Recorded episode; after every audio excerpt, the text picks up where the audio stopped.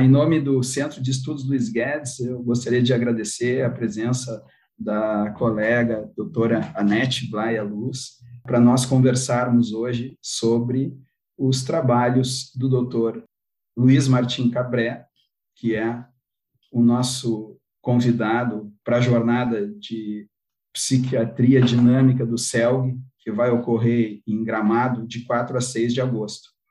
O Dr. Cabré é um autor que se debruçou e fez importantes releituras na obra de Sandor Ferenczi.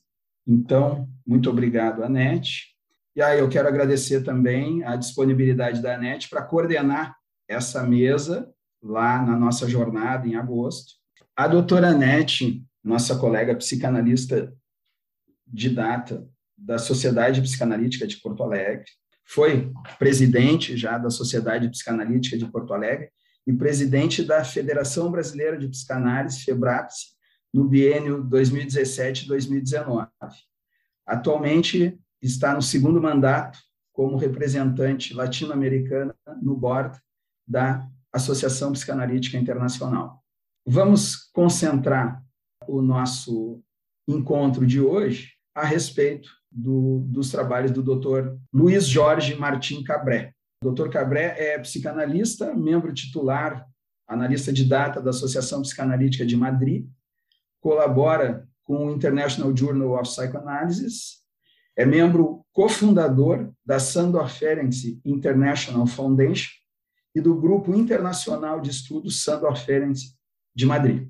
Então, vamos começar então a dialogar e eu pediria que a Anete pudesse nos falar um pouco da experiência pessoal dela com o Dr. Cabré. Sei que são amigos que trocam formações, que trabalham juntos. E então perguntaria para a NET como vocês se conheceram e quais seriam os pontos de convergência no pensamento psicanalítico entre vocês dois. Bom, muito obrigada, Igor. Muito obrigada ao convite para poder participar assim, né? Eu gosto muito do Luiz. Ele ele não gosta que se chame ele de Cabré, né? Porque ele diz que Cabré é o sobrenome da mãe.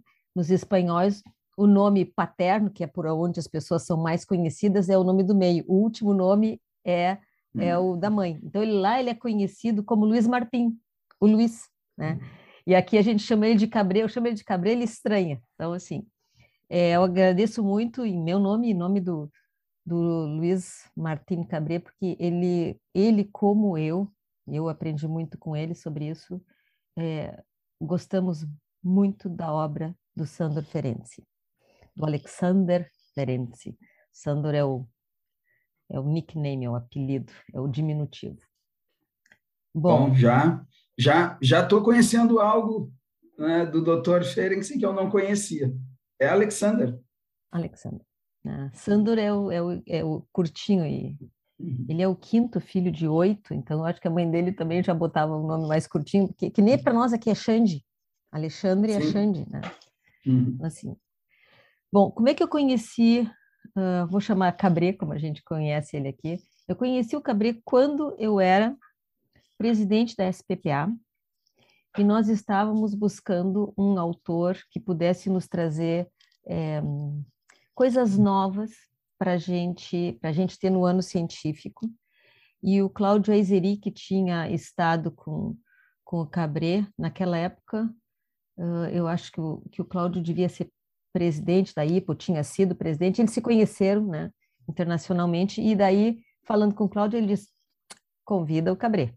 Então, nós convidamos o Luiz Martim Cabré, ele veio a Porto Alegre, foi muito bom, fez várias conferências na SPPA, e a partir dali, a gente sempre manteve uma troca.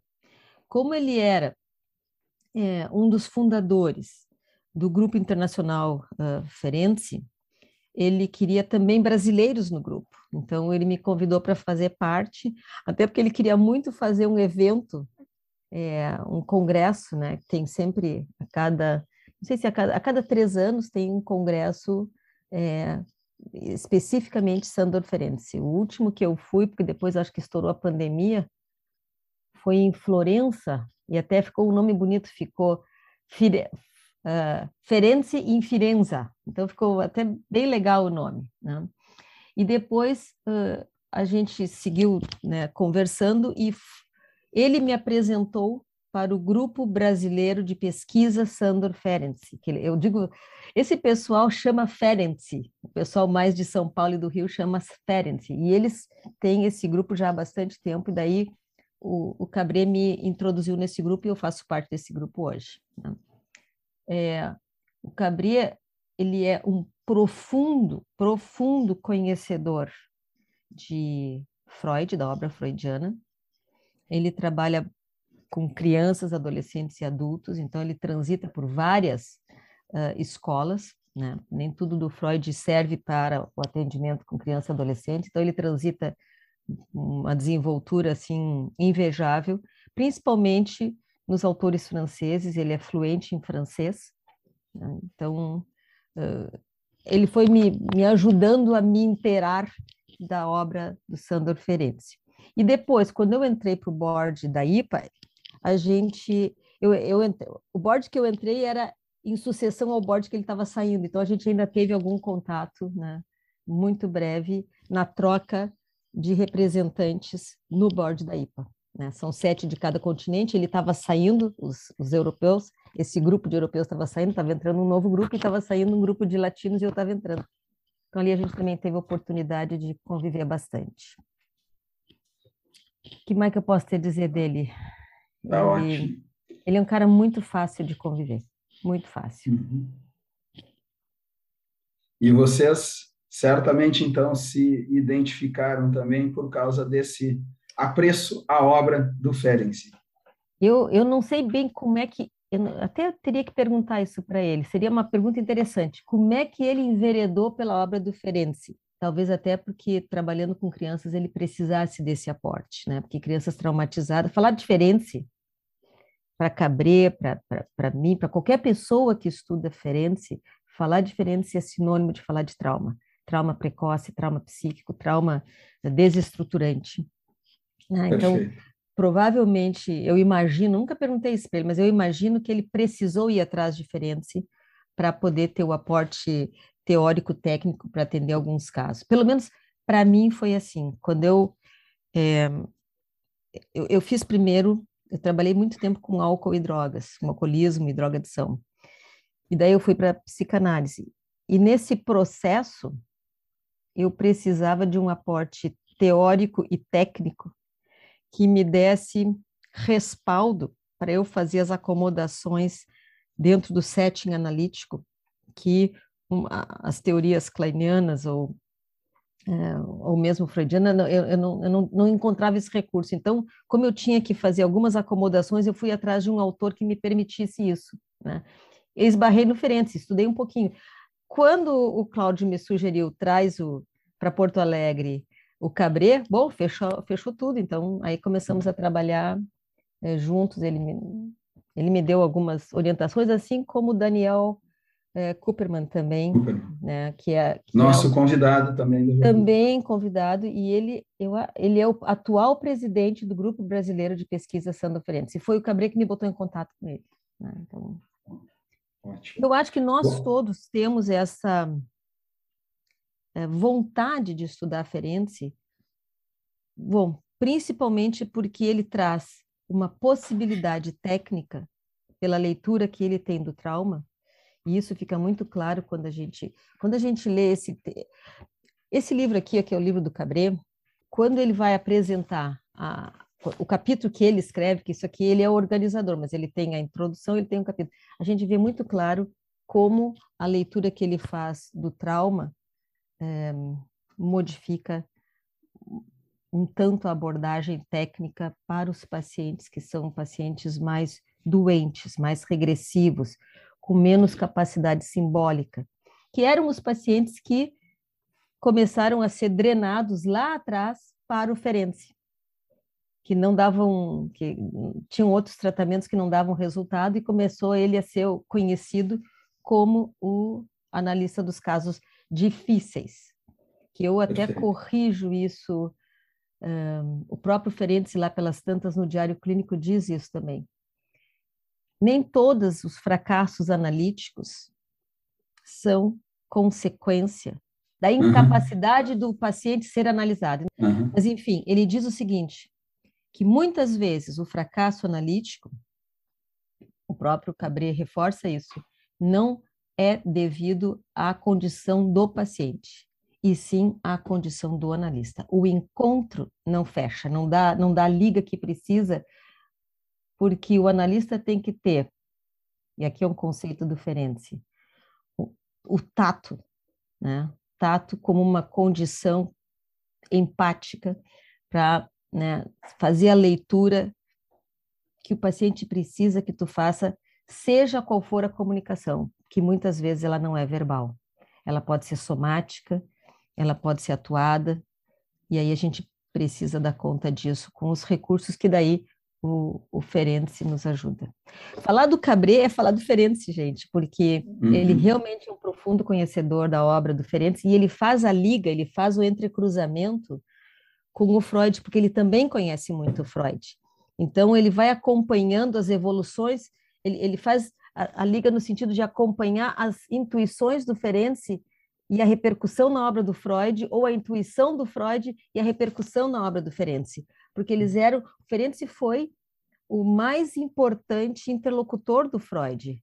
É, desde o dia que eles se conheceram, 1908, até a morte dele, até o rompimento deles, um pouquinho antes da morte dele, que foi em 33. Ele era o principal interlocutor.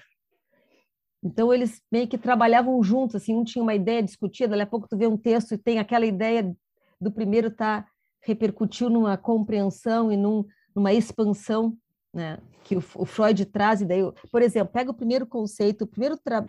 no primeiro ano que é, o Ferenczi conheceu o Freud, e isso o, nesse livro também o, o Luiz Martin Cabré ressalta, ele conheceu o Freud em 1908, ele, em 1909 já tinha um texto absolutamente psicanalítico, que é o texto da introjeção. O Freud pega esse conceito que o Ferenc estava trazendo e vai adiante nisso. E daí tem outras repercussões do conceito introjeção. Então, eles iam funcionando assim. Né?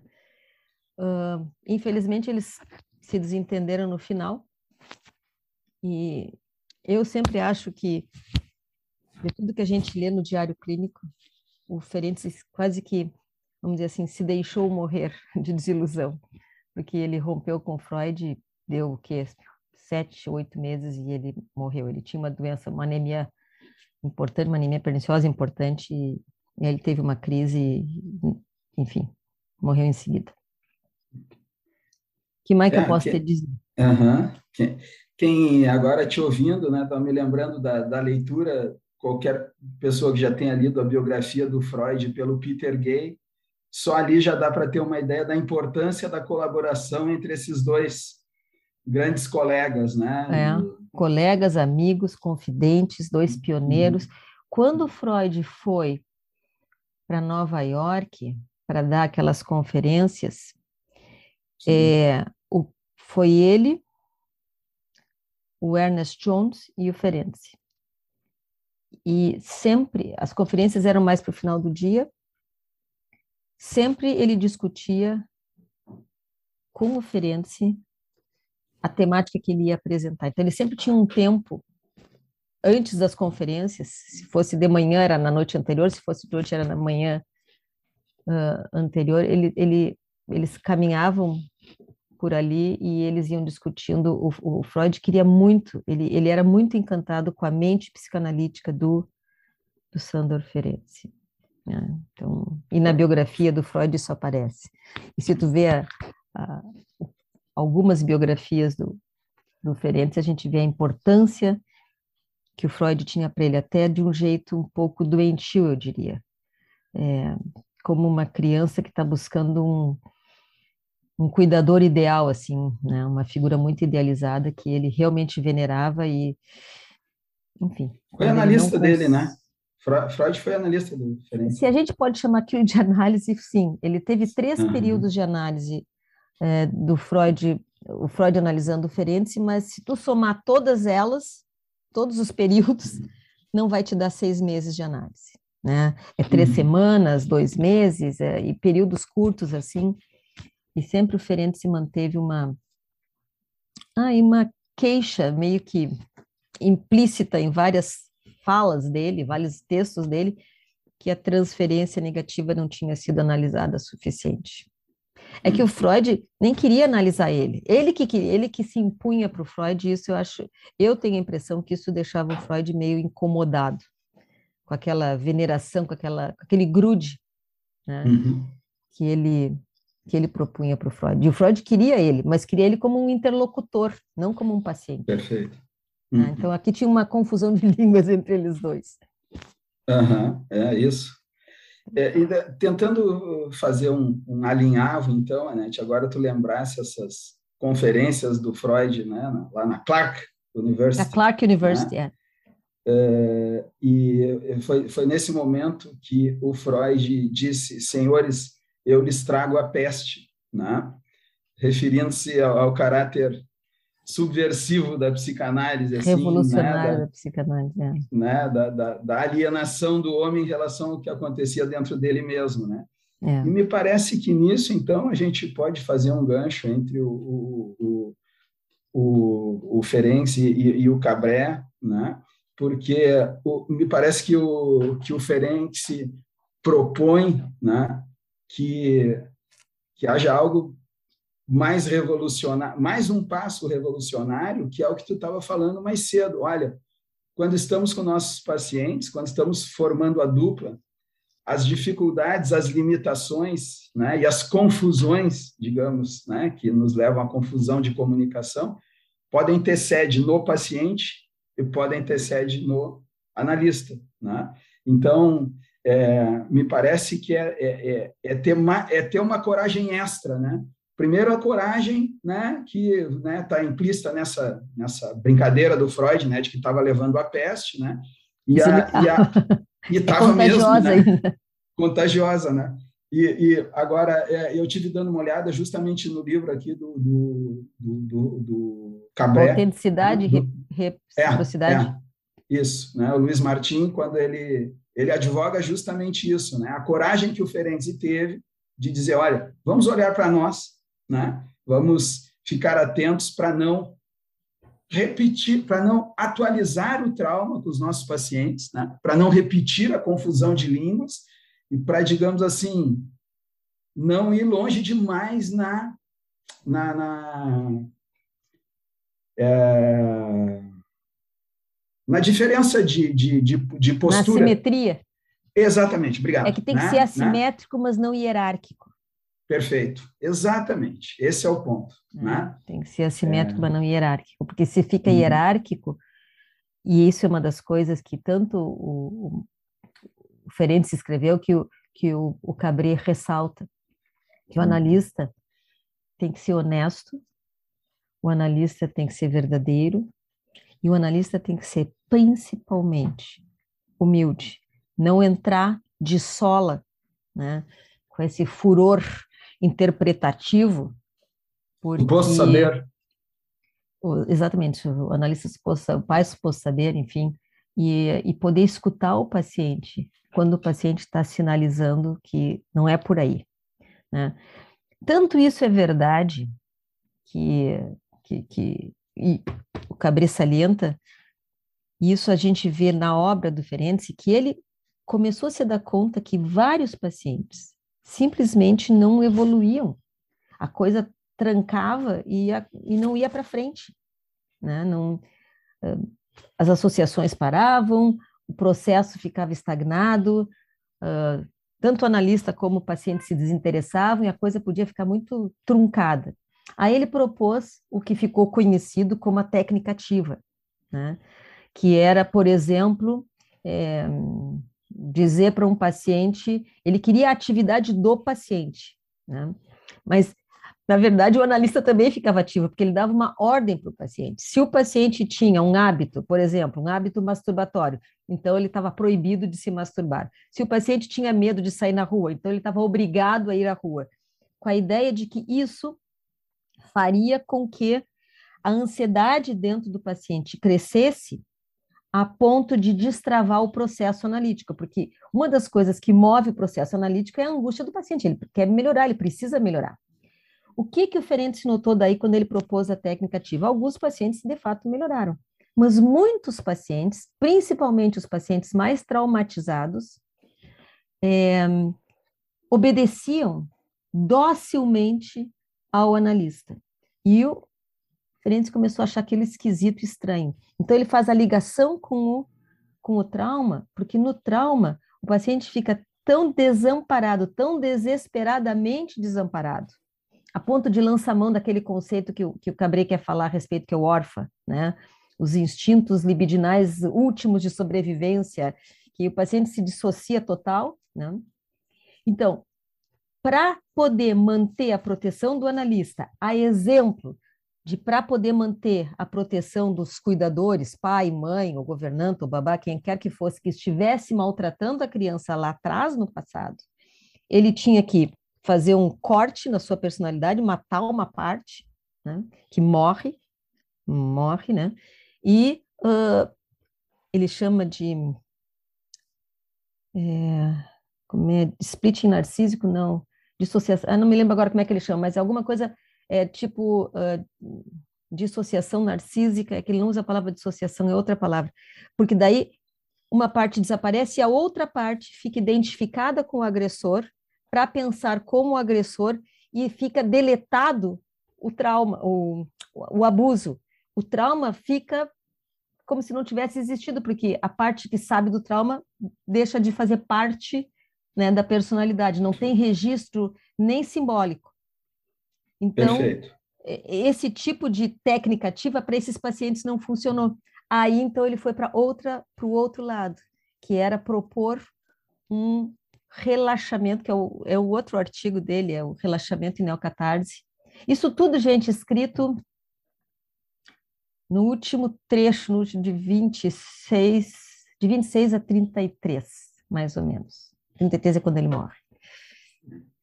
Então, daí ele abandona a técnica ativa e vai para essa outra proposta, que é uma proposta que o, o Cabré menciona, não com esse nome, mas com a ênfase no respeito e na fé ao relato do paciente. Relaxamento e neocatarse. É, o artigo. Contato dizem respeito especialmente ao, à apreciação do discurso do paciente a toda uma postura que seja facilitadora da comunicação.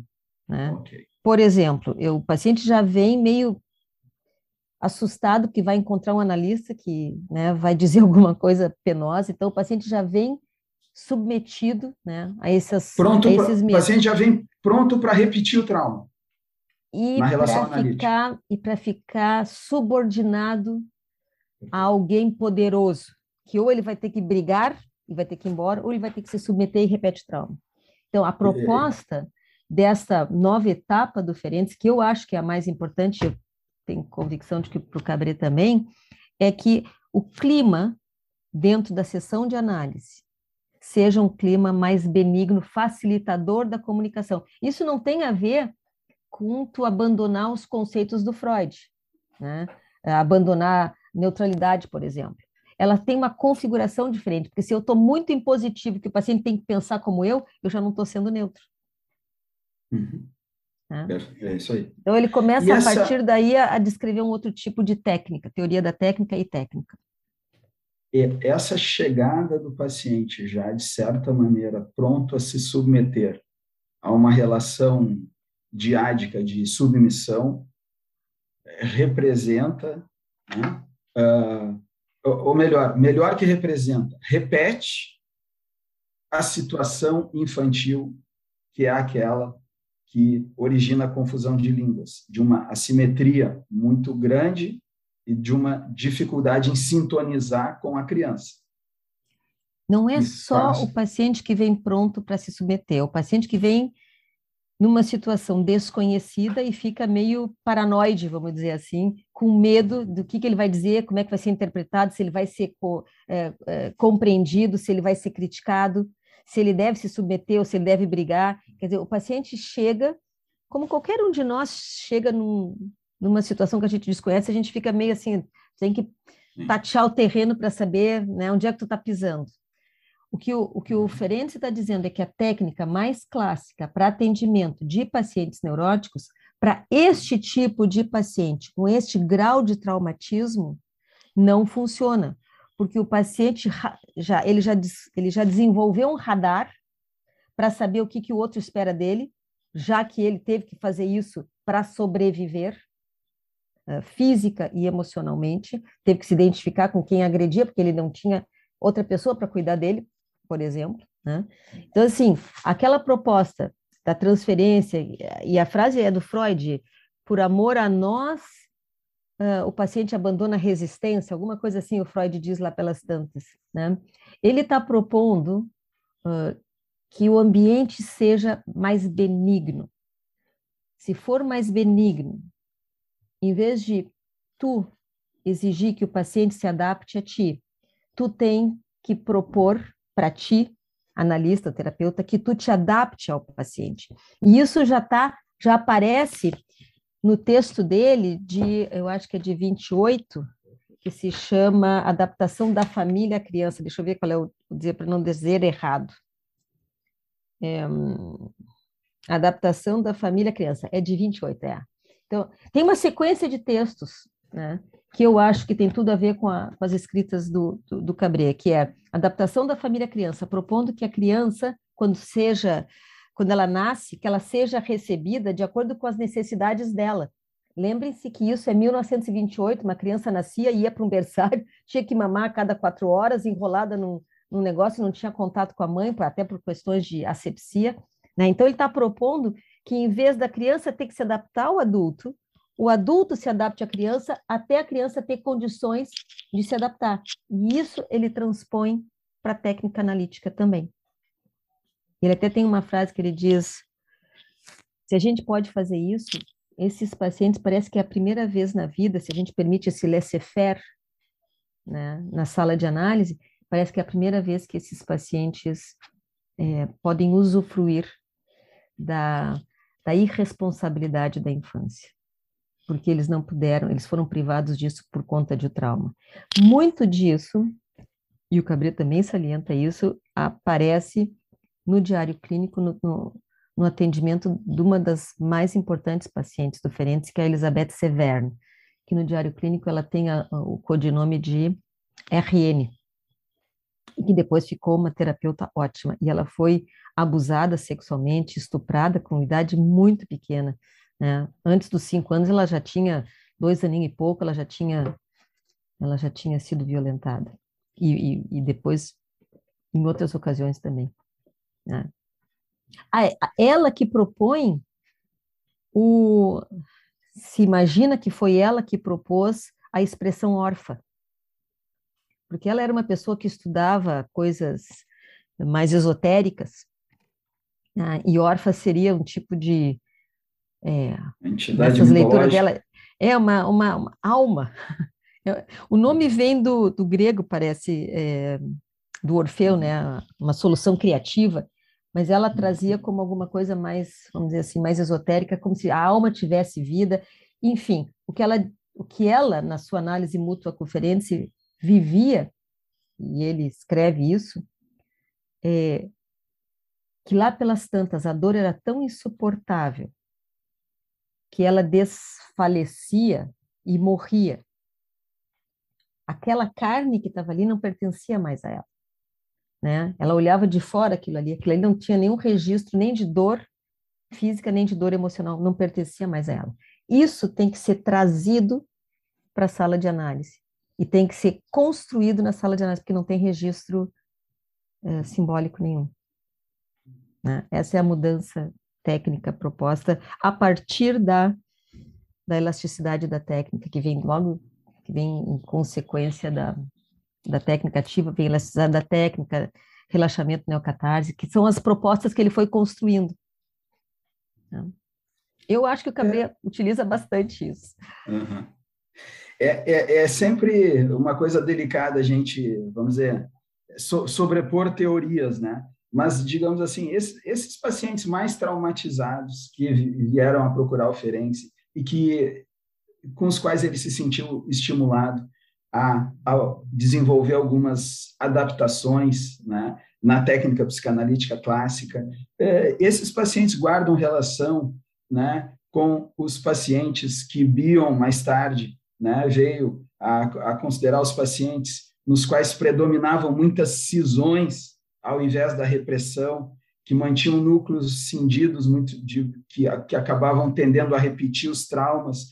E também aqueles pacientes que o André Green veio depois a chamar de não neuróticos, né, com menos capacidade de trânsito representacional, né, e que porque quando o analista fica calado, né, está estimulando o paciente a percorrer vias, né, uh, dentro do aparelho psíquico dele, né, mas alguns pacientes têm dentro do aparelho psíquico muitas zonas apartadas, né? Ocas, vazias, né? Vazias, né? Desérticas. Desérticas, isso aí, né? Então, é, eu acho que são poderíamos pacientes... fazer aproximações assim com esses pacientes hoje hoje ditos não neuróticos. Eu acho que tu tem razão nos dois aspectos. Primeiro que é perigoso sobrepor uh, teorias, né? Mas elas têm pontos de convergência, elas têm, elas têm pontos de contato. Né? é interessante quando a gente lê Freud, a gente vê um autor pegou um detalhe ali do Freud e foi para um lado, né? Epistemologicamente, por exemplo, Bion foi. Outro autor pega um outro aspecto, vai para pulsões, né? Uh, os franceses principalmente. Mas tem pontos de contato. Eu diria que os pacientes que o Ferenczi atendia e a forma como ele descrevia, para mim, se assemelham muito aos pacientes que o Winnicott chama de casos de pesquisa. Por exemplo, aquela analista Margaret Little, que tem um livro que se chama Ansiedades, Ansiedades Persecutórias e alguma outra coisa, que agora não me lembro o nome. A Margaret Little, ela tinha tido uma psicoterapia quando terminou com a Ella Sharp, uma analista britânica, uma psicoterapeuta britânica. Depois ela fez análise didática com Edward Glover, que era um didata da britânica, concluiu todos os seminários, as supervisões, teve alta da sua análise didática, ganhou diploma de psicanalista. Ponto. Até aí tudo bem. E dela foi procurar o Winnicott. E a primeira sessão dela com o Winnicott ela está na sala de espera. Quando o Winnicott chega, ela olha em volta, assim, ela descreve isso no livro, é bem interessante de ler. Ela olha em volta, ela vê um vaso de porcelana chinesa, tri caro, tri bonito. Ela se dirige ao vaso, pega o vaso e pá, espatifa o vaso no chão. E fica esperando para ver o que, que o Winnicott vai dizer. Isso era uma analista. E essa senhora engrenou numa análise bem profunda destes aspectos que o Ferenc se tratava. Então, tu vê como a ideia de que um paciente pode, um paciente inteligente, que já desenvolveu esse radar porque precisou desenvolver para sobreviver, é, como ela passou por toda uma formação psicanalítica, neurótica, os seus aspectos neuróticos, que eles existem, né? como o Bion diz, tem a parte neurótica e a parte psicótica da personalidade, e ela precisava de mais análise, de uma, de uma abordagem diferente. E aqui o Winnicott, para mim, é o mais semelhante ao, ao, ao Ferenczi.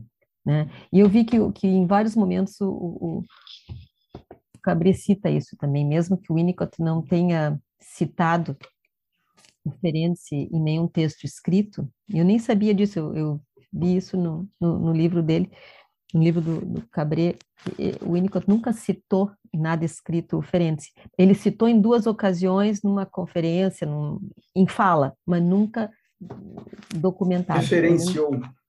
É, referenciou assim verbalmente, mas não não ficou gravado para a posteridade num, num texto. E é muito parecido. Quando a gente lê, assim, tu tem a impressão, opa, eu já li isso em algum lugar, né? é muito semelhante. E são intuições. E aqui tem uma coisa bem legal que o Cabré propõe né? que é original do Cabré. Ele propõe o seguinte, vamos ver se eu consigo explicar.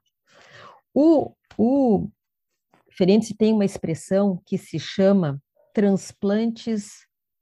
Em espanhol, são transplantes estranhos. Eu não sei se a gente pode traduzir literalmente para o português como transplantes estranhos. Que ele diz que são é, aspectos dos adultos, do inconsciente dos adultos, que são injetados na mente da criança ao longo da sua vida. Né? Ele até usa uma expressão que é quando isso é injetado com violência, intropressão, intropressão, que aquilo é injetado assim, não, não tem saída, puf, é colocado lá dentro da mente da criança. E isso fica com vida lá dentro da criança por toda a eternidade até que alguém possa analisar, né? até que possa se entender isso. E o Cabri acha que muito do que aconteceu na vida do Ferenci possa ter sido um tipo de transmissão transgeracional, de analista para analista para analista, de aspectos é, transplantados estranhamente, aonde estava embutido que o Ferenc era louco e que não deveria ser lido, não deveria ser estudado, não deveria ser mencionado. E que, quem sabe, por isso que autores como, por exemplo, Winnicott não citam, porque ele ficou no ostracismo por quase 30 anos. Um cara importante, o principal interlocutor com, Parece que a própria Freud Klein e ficou obstruído total do mainstream psicanalítico, com toda a sua genialidade e toda a sua generosidade ao escrever. Parece que a Melanie Klein também omitiu muitas contribuições do Ferenc, talvez numa linha Ela foi semelhante. analisando a deles, deve ter discutido é. bastante. Pois é, mas não, ele mas cita é... ela. O Ferenc cita ela no Sim, não, mas e, a, e ela cita ele? Pois é, lembra, eu, eu assim? imagino que ela deva citar. Ela, eu imagino Nossa. que ela deva citar, porque ele foi um dos grandes estimuladores dela e da Ana Freud, das duas, para que elas trabalhassem com crianças. É, análise de adultos com crianças, eu acho que ele cita ela ou o outro texto que ele pode citar ela, eu não me lembro, está numa nota de rodapé até, eu acho que é análise, um, análise de crianças com adultos, de 31, eu, eu acho que é ali que ele, que eu, assim, eu, ele especificamente cita que temos agora nossas colegas Ana Freud e Melanie Klein que estão fazendo um trabalho interessante com crianças e tal, então ele, ele realmente cita, cita. A Ana Freud pegou o conceito dele de identificação com o agressor e foi para um outro caminho, que não era o caminho que ele estava descrevendo. Tanto é que essa, esse conceito, para muita gente, ficou conhecido através do livro da Ana Freud, O Ego e os Mecanismos de Defesa, porque ali ela fala identificação com o agressor, mas é por uma outra vertente, não é por esta vertente de é, submissão depois da, da cisão narcísica, onde né, tu elimina o trauma e tu fica devoto, né, identificado com o agressor e passa a carregar a culpa que o agressor sente sem ter nenhum sentido para ti. E isso mancha como uma sombra cinza a existência dessas crianças para o resto da vida. Por isso que quando eles chegam para tratamento, a gente tem que ter muita cautela para a gente não reproduzir isso, porque eles são tão vamos dizer assim, entre comillas, né, entre aspas, dóceis, né, que não são, mas eles aprenderam a ser assim para sobreviver, e a gente reproduz o trauma sem se dar conta. Mas, mas então, agora, embarcando nisso que tu acabaste de dizer, o tema que nós eh, escolhemos dentre as possibilidades que o Luiz Martin nos ofereceu, né, foi marcas, uh, marcas precoces e marcas transferência. Tempranas marcas tempranas de transferência. Né? É, é disso que, que tu imaginas. É disso que tu estava falando, né? Mas, Mas ele uh, tem um outro sabe? dado que, que tu tinha me passado, que era o, o do bebê sábio. Sim, ele, ele sugeriu falar sobre o conceito de órfã e o sonho do bebê sábio, diferença, uh, marcas precoces e transferência, e o terceiro tema era trauma, perversão e temporalidade. Né? Nós escolhemos marcas pre precoces e transferência, nos, nos pareceu algo assim uh, mais uh, acessível, especialmente para uma jornada que não é uma jornada de psicanálise, mas especialmente de psicoterapeuta. Isso nos ocorreu, né? Mas É, seria muito interessante a gente. interrelacionados. É, né? É... Mas qual, qual é o terceiro? Tu... Qual é, é o terceiro? Trauma, perversão e temporalidade. Não sei o que, que ele vai falar de temporalidade, mas eu imagino. Porque eu imagino, eu não discuti isso com ele, mas isso. eu imagino que em temporalidade talvez tenha a ver com um aspecto que ele enfatiza muito no texto dele, Cabré, que é a parada do tempo no trauma.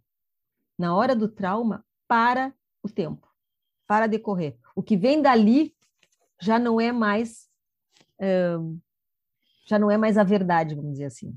Né? Da, daí a relação com a perversão, né? O trauma ficou parado no tempo, daí a relação com a perversão e com o próprio trauma. Ele coloca um, a metapsicologia do trauma, que o Cabré descreve, que o, né, a partir do que o Ferenczi propôs, é que a parte mais importante do trauma não é, não é exatamente o momento da agressão.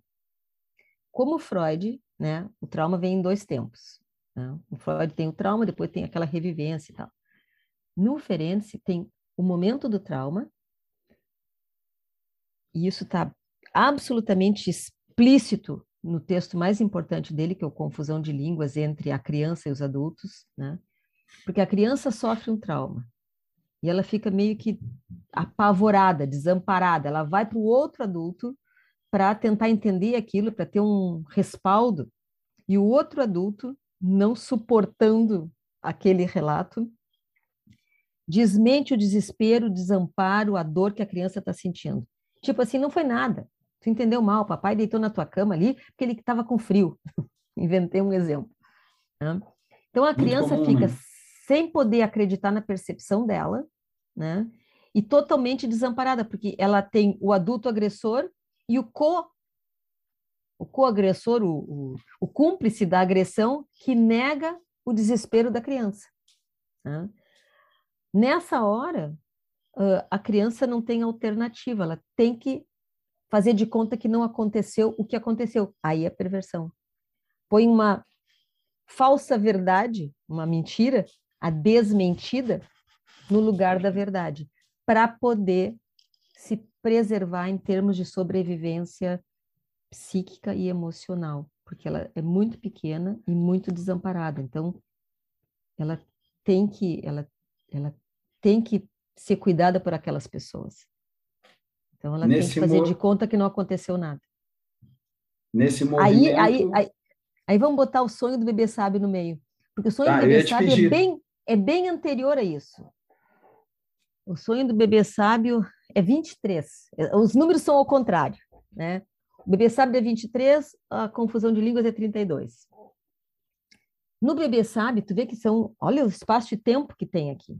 Ele, ele descreve o seguinte: né, que com muita frequência pacientes, assim, né, pacientes que precisaram de alguma forma ficar adultos antes da hora, né, é, trazem uh, sonhos durante o processo analítico, né, que já tem capacidade onírica disponível, é, trazem o sonho de crianças muito pequenas, bebezinhos bebezinhos de coelho, até ele, ele escreve, nem se usa coelho mais hoje em dia, mas o Ferenc escreve bebês de coelhos, dão aulas de filosofia, de matemática, de compreensão, sei lá, com um saber que é desproporcional ao saber que uma criança daquela idade teria. Então, uma das hipóteses é que esta criança, ela fica tão identificada com o adulto que ela passa a reproduzir saberes que ela nem teria condições de saber, porque ela tem que cuidar dela. Ela tem que ser a mãe dela, já que a mãe dela ou o pai dela são abusadores.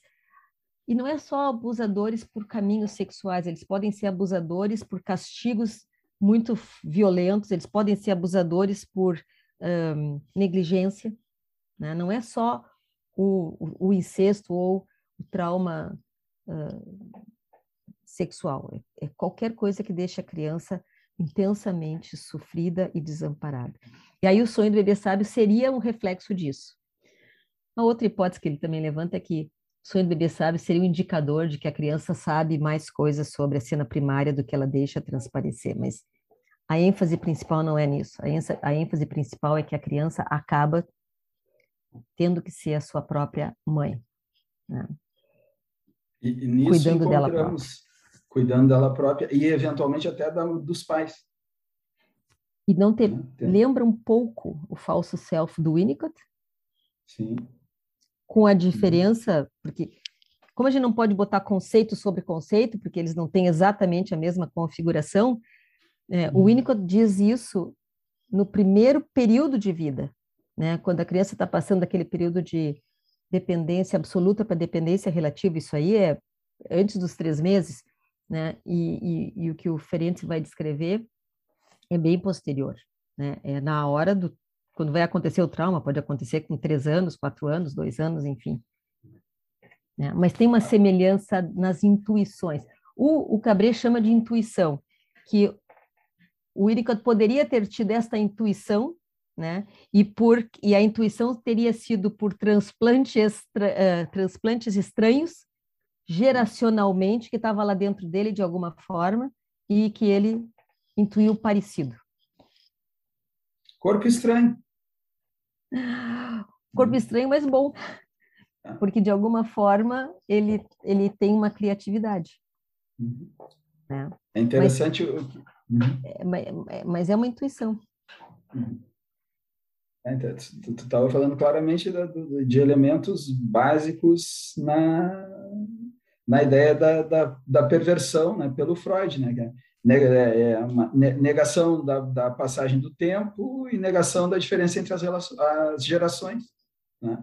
Negação da diferença de sexos, uhum. biológica, uhum. negação da, da, da, passagem do tempo e da, da, diferença geracional. É isso aí. Bom, isso hoje está demodê já. Bom. O que mais nós podemos falar do Ferenczi? ou do Cabré. Eu confundo, eu digo os dois meio juntos. É, são... Ele que me apresentou, então. Bom, é, mas e quem sabe, então, falarmos um pouco mais do daquilo que vai ser, deve ser a conferência dele, né, que, vamos dizer assim, o aparecimento na transferência, né, já estamos falando disso, mas mais especificamente, assim, tu poderia dizer, acrescentar mais alguma coisa a respeito do aparecimento na transferência dessas marcas precoces. Né? como que isso aparece na clínica e talvez fazer um gancho justamente com o que já mencionasse anteriormente, da, da, da de, da, de como isso pode ser abordado né, nessa técnica. Pois é. Sabe que eu nunca vi, eu nunca vi um material clínico não me lembro de ter visto um material clínico discutido pelo Cabré. Não num... Não, eu vi sim, eu vi num grupo, mas eu vi num grupo, mas a gente não podia discutir. Era, foi no, no Congresso de Língua Espanhola, mas ele tinha que coordenar, ele não podia discutir. E eu era secretária, então a gente ouvia, mas não podia falar. Mas uh, eu desconfio, eu, eu desconfio que ele tenha pelos escritos dele, ele tenha a, o cuidado, principalmente se for paciente criança, adolescente, que ele tenha o cuidado é, da ética do Ferenczi, que é ter humildade de não saber, ter a honestidade, verdade na fala, não pode ficar entrencheirado numa postura que eu vou chamar de pseudoanalítica, que é, né, aham, uhum, sim, o que, que, te ocorre, eh, poder falar, poder estar junto, poder, isso é, isso é cabré, né, poder ser... autenticidade, e reciprocidade. E, o título uh, do livro, né? Autenticidade. Ah, o título do livro é esse: Autenticidade e Reciprocidade, exatamente. Um diálogo com Ferenc. É isso aí. Então, uhum. neste caminho, eu acho que o cuidado, quando aparece na transferência alguma coisa que a gente não compreende, seja porque é uma atuação, seja porque é uma manifestação é, somática, que a gente tenha o cuidado de não saber, de, de, aceitar não saber e não sair impondo alguma compreensão prematura e de livro, sabe? De aí sim um transplante estranho que tu enfia ali dentro da, da sessão. Acho que poder ouvir com interesse verdadeiro, poder ouvir com simplicidade, poder ter. Aí vamos usar a expressão do Bion, a language of achievement, uma, uma linguagem que realmente alcança, que realmente toca, né? Porque na transferência o paciente vai ter que fazer o analista sofrer. Ele tem que fazer isso, ele tem que enlouquecer o analista para que esse trauma possa ser é, vivido e, a, e seja possível construir uma linguagem simbólica, uma compreensão, um registro que possa ser elaborado e, portanto, aí sim, esquecido lá para dentro do inconsciente. Senão fica, fica um entrave. Uh, o Ferenc ainda diz isso, que quando tem esse tipo de trauma, todo o processo identificatório, todo o processo introjetivo, melhor dito, todo o processo introjetivo fica bloqueado. Então, o que a criança vai desenvolver é tudo pseudo. A existência, a existência fica. Uh, o Winnicott usa a palavra uh, fútil. Falsa. Falsa. Fica fútil. Fica, a, a palavra do Winnicott é fútil. A dele é uma não existência do, da diferença. Poderíamos dizer que o analista e os terapeutas de orientação analítica devem poder permitir que os pacientes quebrem os seus prezados vasos chineses, o que, o que pode estar junto aí a sua teoria interna, né? para de fato acolher o paciente com autenticidade? Eu acho que sim, mas eu acho perigoso dizer isso a propósito do Luiz Martim Cabreu. Posso falar por mim. Tá por bom. ele, eu acho que nós vamos ter que perguntar para ele, porque eu responder hum. isto por ele, eu não me atrevo. Mas eu sei, pelo jeito que ele é como pessoa, quanto ele preserva a, a honestidade, a, a autenticidade e a afetividade, que são condições para tu ser analista, né? A humildade, o, o Ferenc menciona muito a humildade e o Cabré salienta também, né? De tu, de tu realmente poder seguir o paciente. Né? Lógico que o paciente vai ter que fazer um ataque ao teu setting, vai ter que fazer um ataque à tua mente, vai ter que fazer um ataque às tuas, uh, às tuas teorizações, mas tudo bem, faz parte do processo. Se tu brigar com isso, aí o paciente se torna inanalisável, consegui dizer a palavra, inanalisável. E a culpa é de quem? A responsabilidade é sempre maior do terapeuta. Porque como é maior da mãe, um bebê pode ser mais difícil do que outro bebê, mas essa condição de adaptabilidade tem que partir do adulto. E tu vê que, diferente do Freud, eu estou o tempo todo, pela teorização do, do Cabré, do Ferenczi, do Cabré por tabela, comparando a relação analítica com a relação mãe-bebê. E isso é diferente, isso muda daquela, eh, daquela outra maneira mais triangular de ver. Lógico que sempre tem o terceiro, não existe um bebê que nasceu só Jesus Cristo, nasceu da Virgem Maria, mas se é que, se é que a gente vai por este caminho. Mas sempre uh, a relação uh, baseada no princípio da relação mãe-bebê. Né? Uma mãe que pode acolher, que pode, né? Que é também, o, o Bion também faz isso quando ele fala da, da mãe poder ter o reverie, mas uh, é mais, eu acho que é uma psicanálise mais materna. Independente do sexo do analista, ela é mais materna. Uh, a do Freud é mais paterna, ele é mais paradigmático.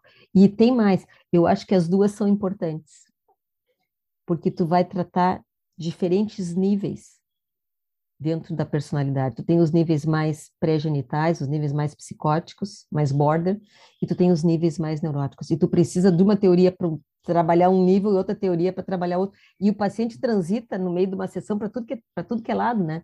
E a gente tem que poder acompanhar. É o, é é o que a gente profissão... pede para ele, inclusive, né? É uma profissão bastante é, desafiadora, eu diria.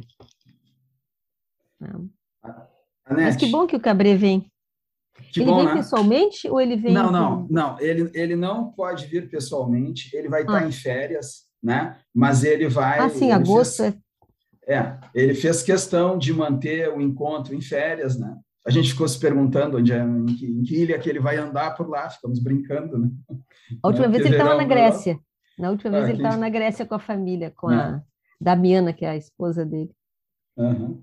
Ele, ele, ele, a gente combinou um horário com ele, que se não me engano aqui vai ser oito da manhã, para ficar um horário bom para ele lá, né? E ah, deve ser meio-dia ou uma coisa assim. É, acho que por aí, logo após o almoço. Agora é assim. cinco horas de diferença, é. mas eles estão no horário de verão. Não. Uhum. É, eles estão entrando no horário de verão, vai ser isso. Vai ser mais ou menos cinco horas. Se aqui uhum. vai ser oito, lá vai ser treze. É. Só que no, é em agosto, né? É Esse agosto. ano. É, agora. Nós estamos em é. maio. Eles recém começaram o horário de verão agora. Uhum. Bom. então, em nome do Céu, Ganete, te agradeço muito. Em meu nome, foi uma satisfação conversar contigo. Já aprendi bastante. Nós, em alguma troca de mensagens anteriores, eu já fui procurar algumas coisas para ler mesmo, né? A gente tem muita coisa do Cooperman, do Cabré, né? Muito interessante essa, essa retomada da, da, da, da, das ideias do, do Ferenc, né? Muito bem-vinda, né? É... O Cabré termina a parte dele dizendo o seguinte, uma das partes que ele escreve, que uh, quando o Ferenc morreu, a Gisela mandou cortar todas as rosas do jardim.